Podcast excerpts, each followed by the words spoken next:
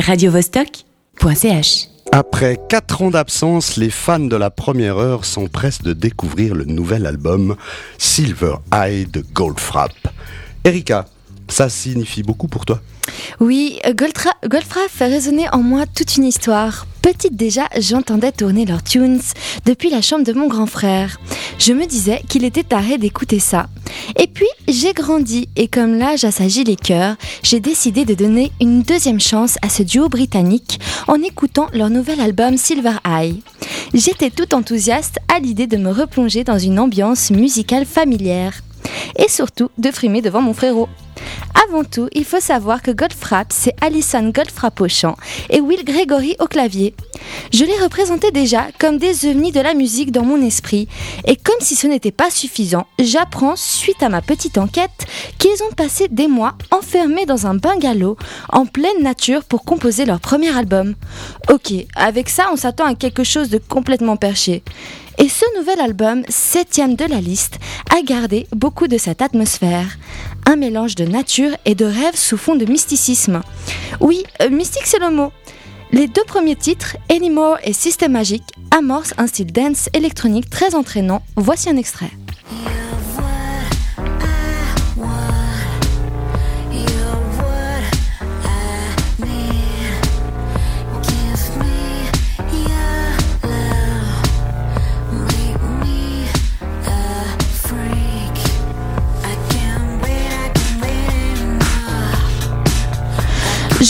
Surprise par ces deux morceaux quand j'écoute ce qui suit. On reste sur de l'électropop, mais un poil plus froid, atmosphérique et expérimental. Je ne peux pas dire que ce soit un plaisir de l'écouter. Ils ont voulu un album plus orienté vers la contemplation et l'expérience de sonorité numérique plutôt que de simples titres à la mélodie parfaite. C'est idéal quand je cherche l'inspiration devant une feuille blanche. Alison, la chanteuse, se confiera un jour aux In-Rock, disant qu'ils n'ont jamais aimé se répéter. Souvent, on réagit à des choses que l'on vient de faire. On aime la spontanéité qu'il y a à ne pas savoir. Ce n'est qu'en faisant que l'on commence à deviner ce que l'on fait. Bref, on ne sait jamais à quoi s'attendre avec ces deux-là. Silver Eye en est la preuve. Il aura fallu attendre 4 ans pour que Goldfrapp nous propose ce nouveau venu, différent de tous les albums précédents. Et comment arrivent-ils à fidéliser leurs fans, eux qui ont un style toujours si contraire? Difficile pour eux de garder la ferveur des fans de la première heure. On pourrait les étiqueter au rang des artistes capricieux, un brin anarchistes. Ils ne veulent correspondre à aucune case, les rebelles. Par exemple, en 2002, pour leur deuxième album, ils refusent catégoriquement d'emprunter le même chemin artistique que pour le précédent. Un style électropop acidulé laissera certains perplexes en comparaison à la forme du dit premier. Le risque aussi de dire bye bye aux fervents aficionados. Mais ici, l'audace a eu du bon. Les, classements le, le, le prouvent. Il monte à la 19e place des UK Charts, compte 57, pour le premier album. Il grimpe ensuite en deuxième position avec le suivant album, et pas des moindres Supernature. Silver Eye est d'ailleurs volontiers considéré à celui-ci en termes de successeur. On espère que le même succès en sera la preuve. Dans Silver Eye, on retrouve des titres comme Beast That Never Was, Zodiac Black ou encore Moon in Your Mouth. Des références qui nous font un peu plus entrer dans un climat recherché tout au long de cet opus. Je les croyais loin de mes samedis matins à demander à mon frangin de baisser le son en frappant contre le mur. Goldfrapp, tu l'auras compris auditeur, ne sont jamais ceux que l'on imaginait. J'espère que c'est ce que tu te diras en écoutant Beast That Never Was.